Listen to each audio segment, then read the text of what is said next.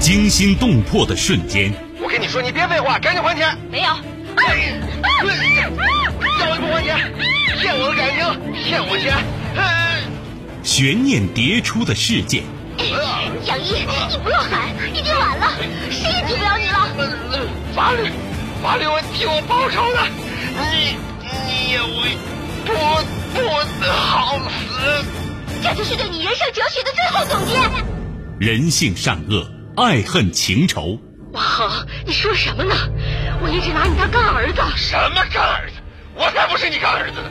你我我告诉你，我就要跟你在一起，你赶紧跟他断绝关系。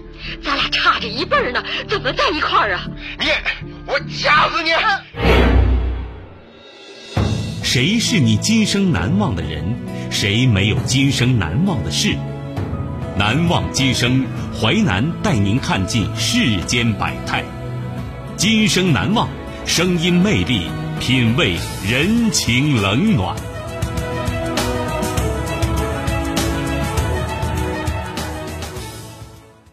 欢迎您收听《今生难忘》，我是淮南。事件回顾：时间二零一五年，地点河南，人物明寒、李秀玲，事件极度使人疯狂。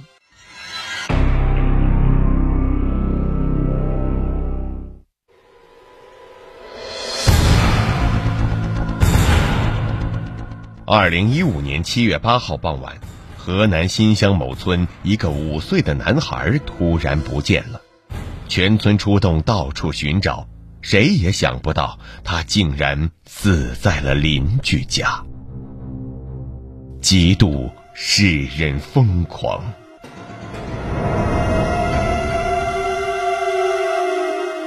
孙子失踪。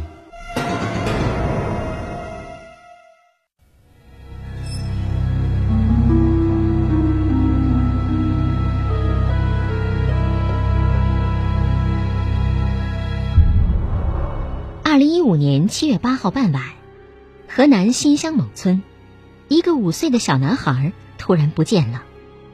失踪男孩叫明涵。七月八号那天下午六点左右，明涵奶奶洗完澡后发现孙子不见了，赶紧出门去找，在胡同口墙角边发现明涵穿过的拖鞋和玩耍的木棒。天色渐渐暗了下来。明涵奶奶赶紧把地里干活的爷爷叫回来，明涵父母也赶了回来，一家人在村子里到处寻找。村子里、玉米地里、镇上都没有孩子的身影，村子里的人也都帮着找，可依然不见小明涵，大家赶紧报了警。赶到现场的民警首先注意到孩子奶奶所说的拖鞋和木棍儿，他们整齐地放在墙根儿。很显然，这并不是一个五岁孩子所为，说明是有人故意为之。可是现场已经被破坏，拖鞋和木棍儿已经被村民们反复摸过，技术人员很难从上面提取到有用的东西。除此之外，再没有其他线索。警方开始在村子内外开展走访，重点是村子里出现的陌生面孔和可疑车辆。没多久，村里一中年男子反映。那天傍晚呐，我看着一个面包车从我们村嗖就开过去了。村里有一条水泥路穿村而过，和村口的幺零七国道相连，所以每天有不少来往车辆。男子说：“那天呢，我抱着我孙子在路口玩，那面包车开过来呀，过来的时候开的可猛了，这速度挺快的。那路口啊有个小坡，那面包车没减速就直接冲了过去，哐当一声。”由于车子跑得很快，男子没有看清具体车牌号。随后，又有一位村民告诉侦查员：“那天傍晚的时候吧，我就在他们家那胡同看着一黑色轿车。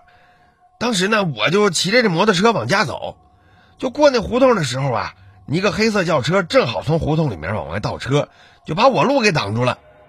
一辆快速行驶的外地面包车，一辆从事发现场往外倒车的黑色轿车。”都出现在了事发当天的傍晚，时间和地点都符合作案的特征。他们与孩子的失踪有关系吗？小明涵失踪后，家人备受煎熬，妈妈不停的哭，奶奶不断的责备自己。奶奶说：“我从幼儿园接他到家以后，孙子就在客厅的沙发上看电视，天儿太热了，我见孙子看得入神，我就想先去洗个澡，可是刚洗到一半，孙子说要出门去玩。”明涵穿着他爸的拖鞋，拿着一根木棍儿，我不让他出去，可转眼他就跑出大门了。我赶紧穿上衣服就出去找，但是没见着孙子，只看到拖鞋和木棍儿，都怪我呀！孩子家人和村民们猜测，孩子可能是被人拐走了。可警方在经过一天排查走访后，却不这样认为。发案时间短，出村的可能性很小。专案组分析认为，到目前为止，孩子被侵害的可能性要远远大于失踪的可能性。小明涵失踪的时间精确到十八点零四分至十八点零八分。十八点零四分，有人从胡同那儿经过，看到了小明涵。十八点零八分的时候，有人从那儿经过，小明涵就不见了。短短四分钟时间，孩子不见了，而之前那两辆车的出现都不在这个时间段，所以很快被排除了嫌疑。但是，为了防止有人暗中将孩子带出村外，专案组马上安排警力在所有进出村庄的路口设置卡点儿，对人和车逐一进行检查，特别对车辆的后备箱进行检查。防止孩子被转移或者尸体被转移。让大家都没有想到的是，就在警方加紧排查的时候，又出事儿了。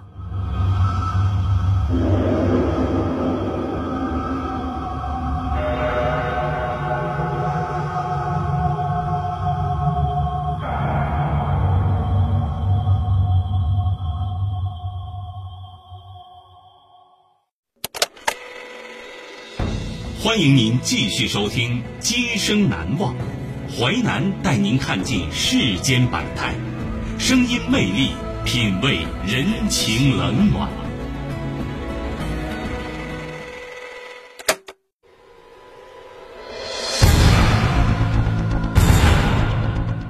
二零一五年七月八号傍晚，河南新乡某村一个五岁的男孩突然不见了。全村出动，到处寻找，谁也想不到他竟然死在了邻居家，极度使人疯狂。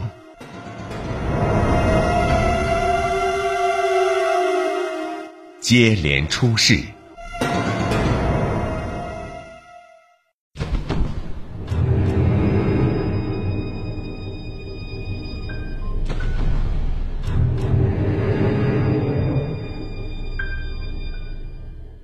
九号，就是小明涵失踪的第二天。相邻的延津县，有人在一条河沟边发现了一具用被子包裹着的小男孩的尸体。警方赶到现场进行勘查，孩子大约四五岁，从颈部前方一直到下腹部有一道很长很长的刀口，其他部位没有外伤，刀口很整齐，并且有术后缝合。缝合的非常整齐。技术人员由此推断，孩子身上整齐的刀口很可能是手术后或解剖后留下的。警方找到新乡市一家医院，他们证实这个男孩是因为生病死亡的。为了找到病因，在征得孩子家人同意后，他们对孩子进行了病理解剖。之后，家人带走孩子的尸体。警方马上找到孩子家人，他们告诉警方，之所以扔掉孩子尸体，这是当地农村的风俗习惯。小孩死了，一般不让埋祖坟，说对家人不好。河沟边的孩子尸体虽然搞清楚了，但是坏消息还没有结束。在小明涵失踪五天之后的七月十三号，邻村一户村民的两个孩子也突然失踪了。这次失踪的是两个女孩，一个七岁，一个十二岁。丢失孩子的村民家的东南方向一公里左右是一条用来灌溉的水渠，水面宽大约三米。由于事发前几天一直下雨，水渠里的水很深。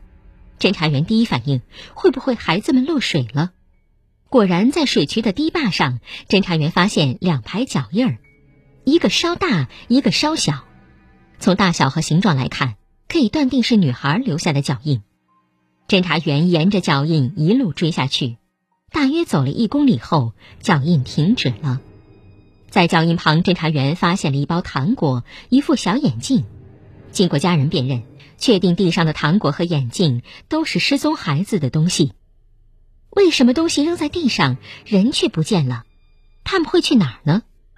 很快，在水渠的斜坡上发现泥土痕迹，一直延伸到水面，好像有东西滑落水渠时留下的。看来孩子凶多吉少。警方马上和水务部门联系，切断了上游水源。等水位下降之后，人们在水渠里。找到两个孩子的尸体。从现场勘查，排除了他杀的可能，两个女孩是溺水死亡。此时，小明涵失踪案件依然没有结果。明寒失踪已经一周了，家人几近崩溃。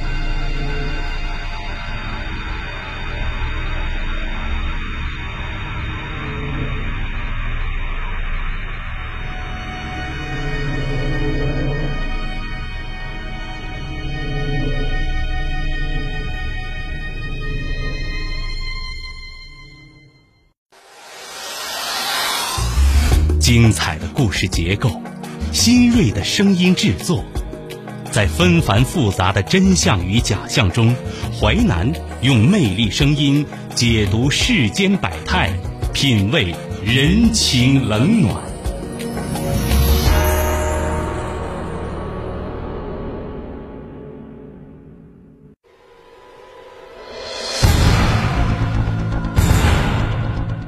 二零一五年七月八号傍晚，河南新乡某村一个五岁的男孩突然不见了，全村出动到处寻找，谁也想不到他竟然死在了邻居家，极度使人疯狂，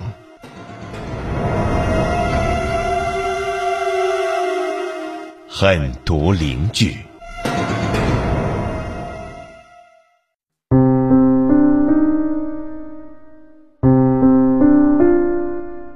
七天的时候，重点排查小组传来消息，在经过多日摸排后，小明寒家周围一户人家引起警方的注意。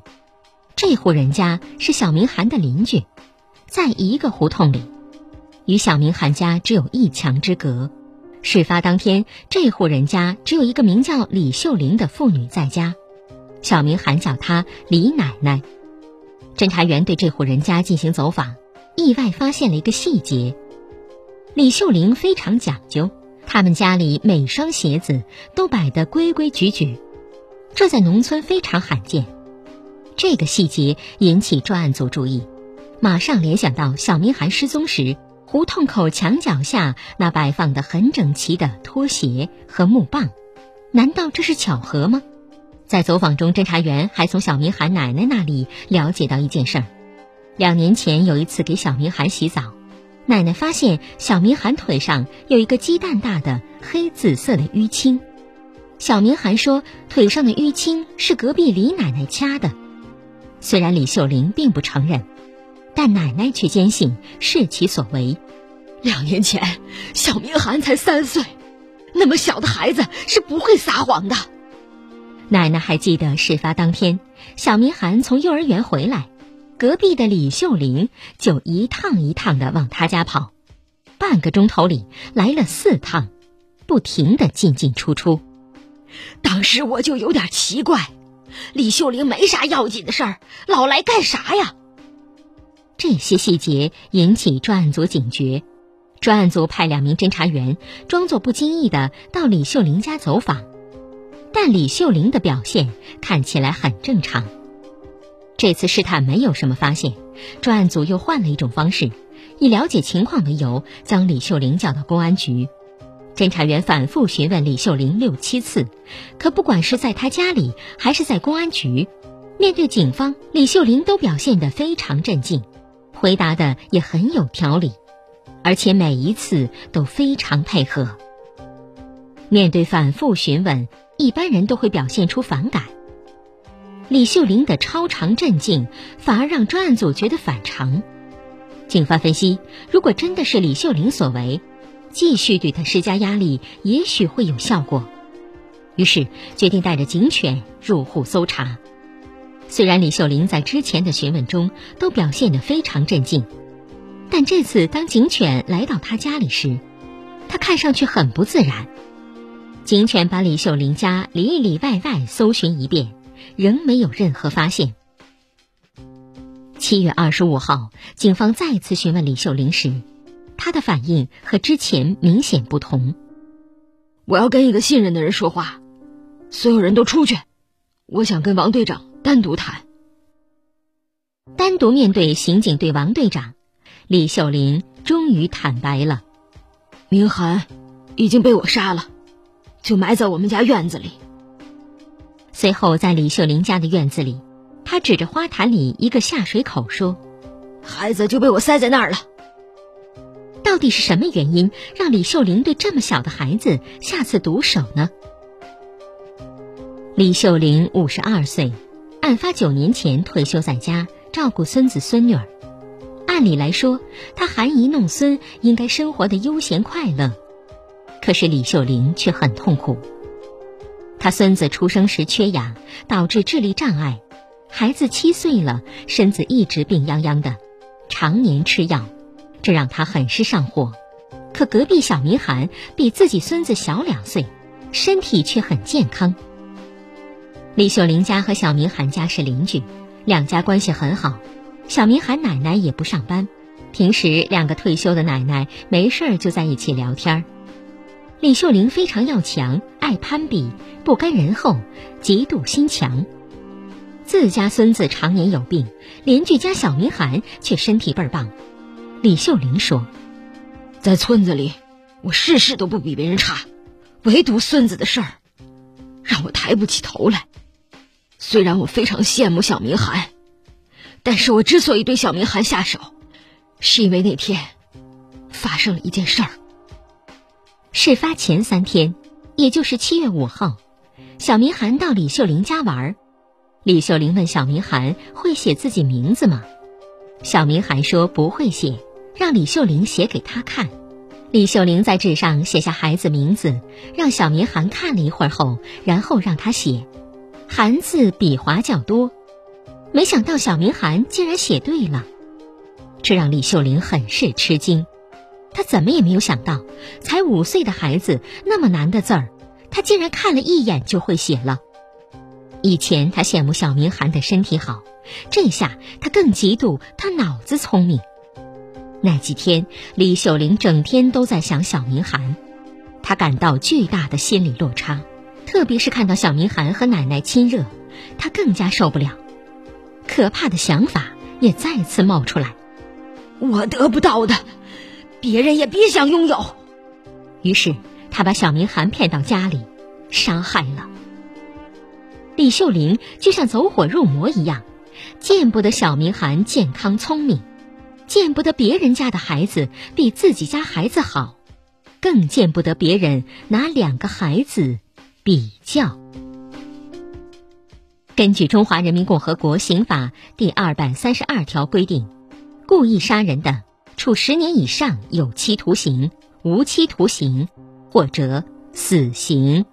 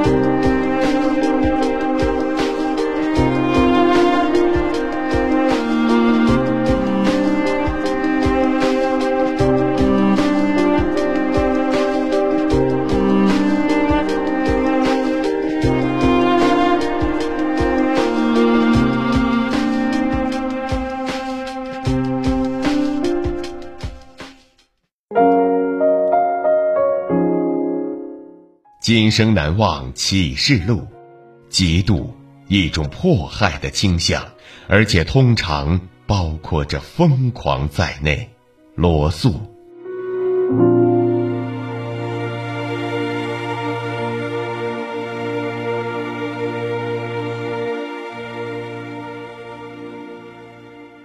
纪实小说剧《今生难忘》，编辑制作淮南，演播淮南一心，监制王林、李硕。您还可以通过吉林广播网、木耳 FM、蜻蜓 FM 在线或点播收听。披头散发，很多的不认得我的话，然而发芽，笑着花，肚子越来越大，以为所见之人都自己可以傻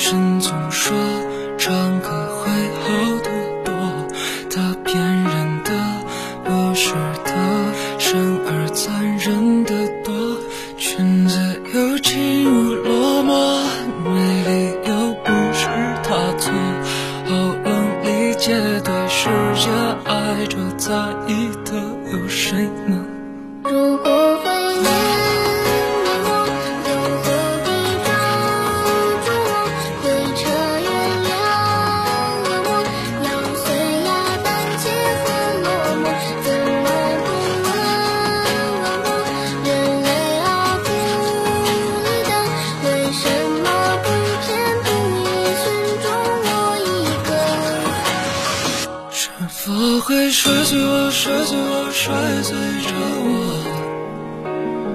是否会可怜我，可怜我，可怜着我？一会儿就好，让我懦弱，求求懦弱。好不容易钻破蛋壳，却看见更黑暗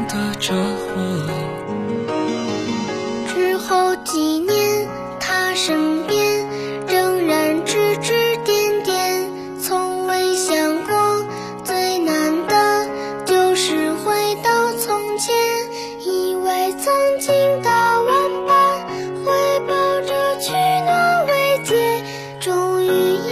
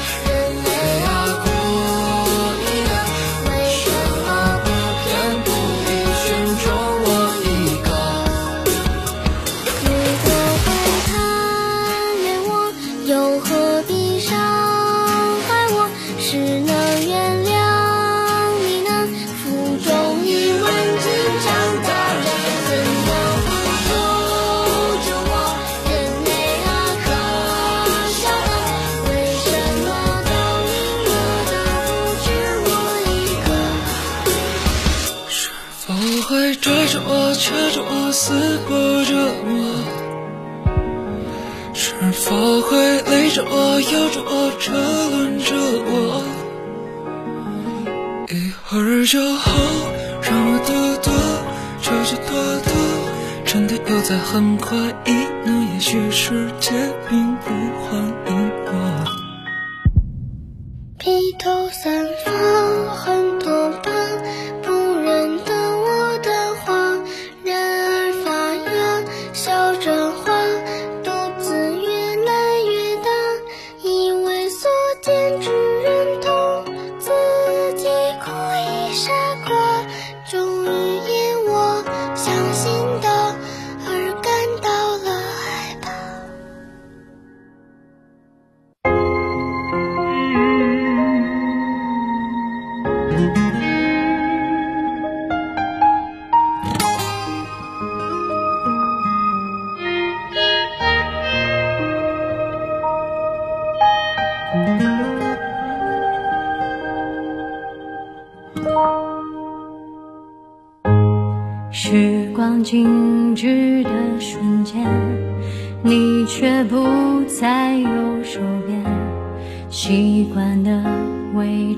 空缺